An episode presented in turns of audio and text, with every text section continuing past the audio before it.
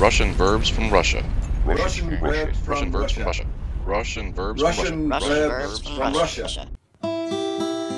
Добрый день, здравствуйте! Меня зовут Анна, и это второй выпуск моего подкаста о русских глаголах.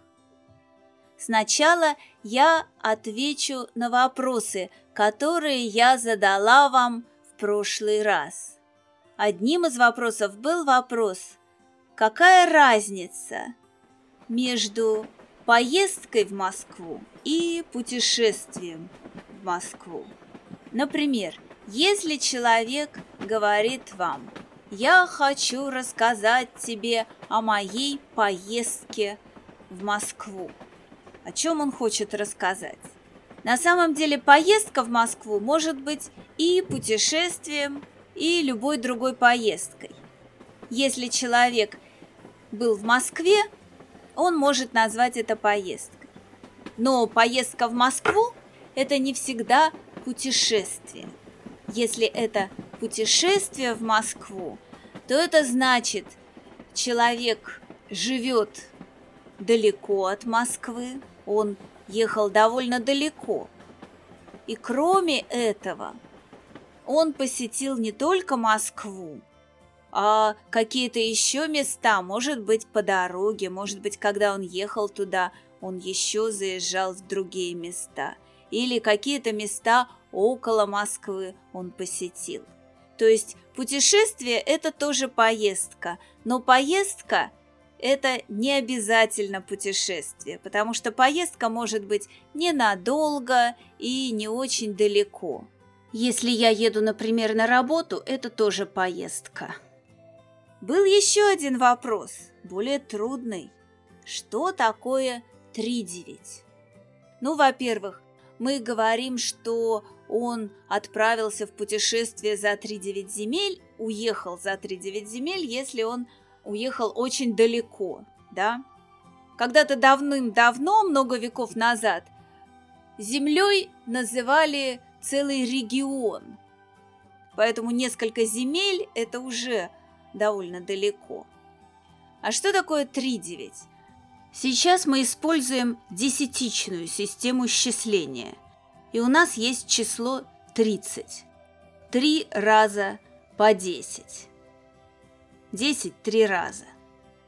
Но когда-то, давно, в старину, в течение недолгого времени в России использовали и десятичную систему, и девятиричную систему счисления. То есть считали по 9 и вот три раза по девять – это как раз три девять. То есть было число три девять. И три девять – это как двадцать семь сейчас. О каком же глаголе мы будем говорить сегодня?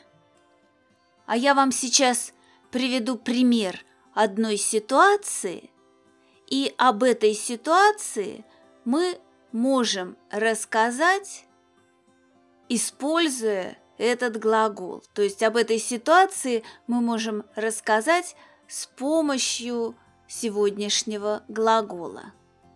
Представьте себе такую ситуацию. Вы должны куда-то ехать.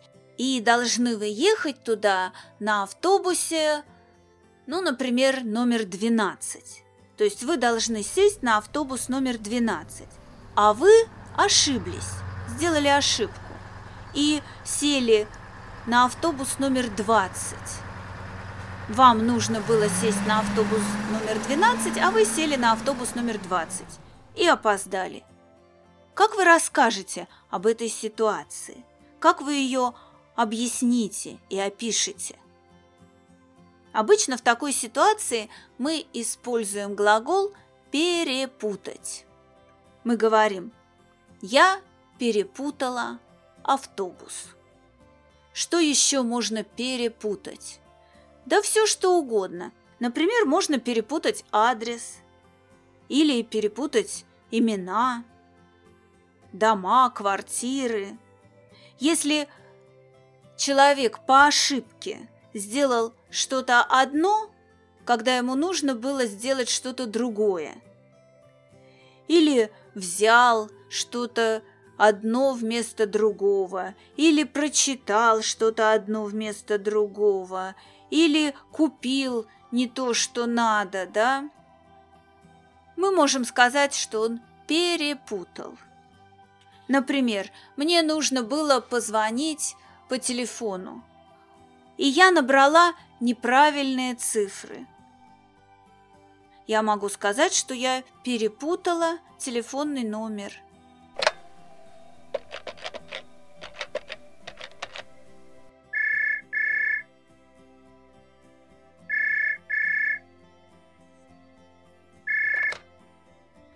Это 973-6534?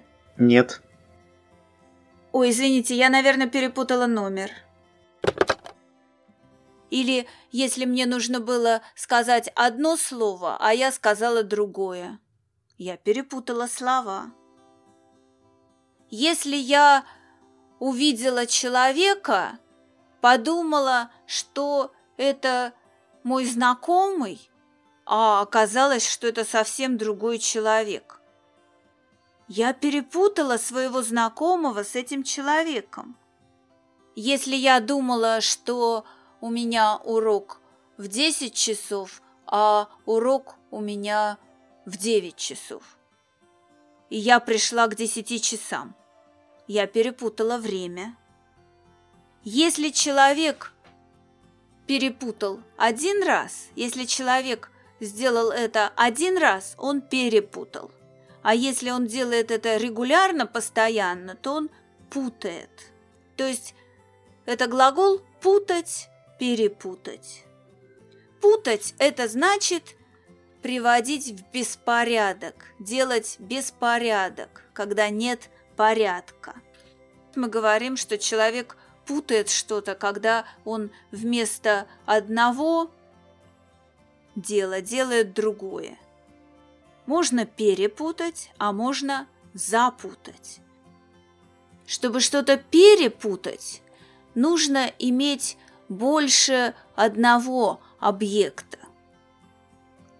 То есть две вещи можно перепутать друг с другом, или двух людей можно перепутать друг с другом, или несколько вещей – или нескольких людей.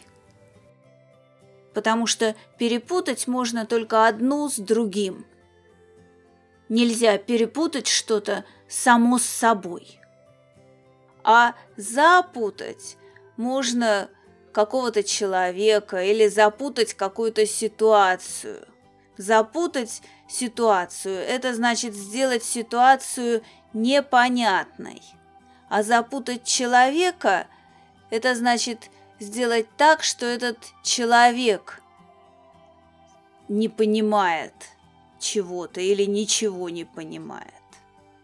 Вы мне что-то рассказывали, я сначала понимала, а потом перестала понимать. И сейчас не понимаю. Я могу вам сказать, ой, вы меня совсем запутали. Я ничего не понимаю. У меня в голове беспорядок. У меня в голове путаница.